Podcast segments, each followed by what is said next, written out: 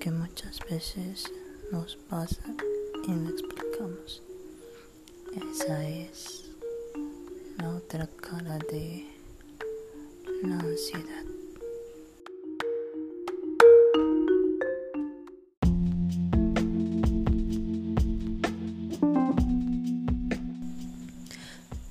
Cuando la vida se transforma en mil gotas de, dolor, de sabiduría, de esas cosas que están tan inalcanzables y que en un momento uno cree que jamás serás parte de eso. Lo escuchas, lo miras, pero te sientes tan ajeno a ello, te sientes tan alejado de todo eso,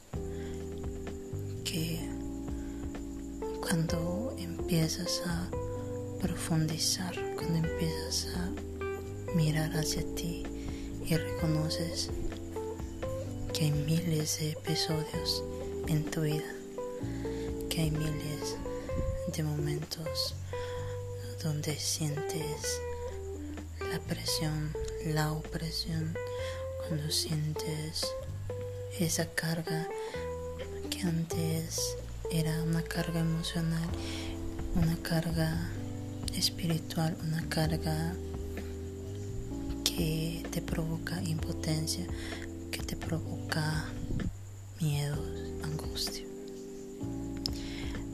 Y como personas que creemos estar al completo de nuestra vida, creemos que vivimos intensamente, que hacemos todo lo que una persona sana tiene que hacer. No reconocemos que nuestros síntomas tienen otro nombre, tienen muchas más capacidades de hacernos sentir frágiles, indefensos. Entonces te ves tú ahí en ese momento y dices, yo sufro de esto, yo tengo ansiedad, no de vivir apresuradamente ni de hacer las cosas deprisa. Es algo transparente porque nadie lo entiende. Uno con otro, todos al mismo tiempo. Es una cápsula en la que nosotros sentimos estar encerrados. ¿Quién la puede abrir?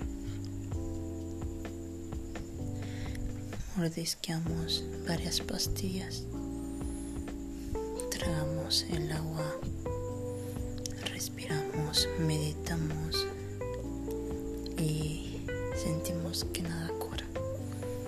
Creemos que es algo físico, creemos que es algo emocional, creemos que son miles de posibilidades. Porque la ansiedad es precisamente este síntoma único transparencia. Todo te puede ocurrir, pero nunca lo podrán mirar, nunca lo podrán sentir, no saldrá de ningún lado. Está ahí dentro de uno mismo y entonces te detienes y analizas que sí, eres parte de este grupo eres parte de este cambiante mundo y, y en vez de sentirte que hay miles de personas pasando por eso, sientes que es imposible que te suceda. La negación parece también ser dividida de la angustia, del miedo de la desesperación, de la fragilidad. Parece que todo está tan dividido y nos lo hacemos creer hasta que llegamos a este punto en el que ya lo aceptamos y ya intentamos vivir. intentamos creer, intentamos innovar.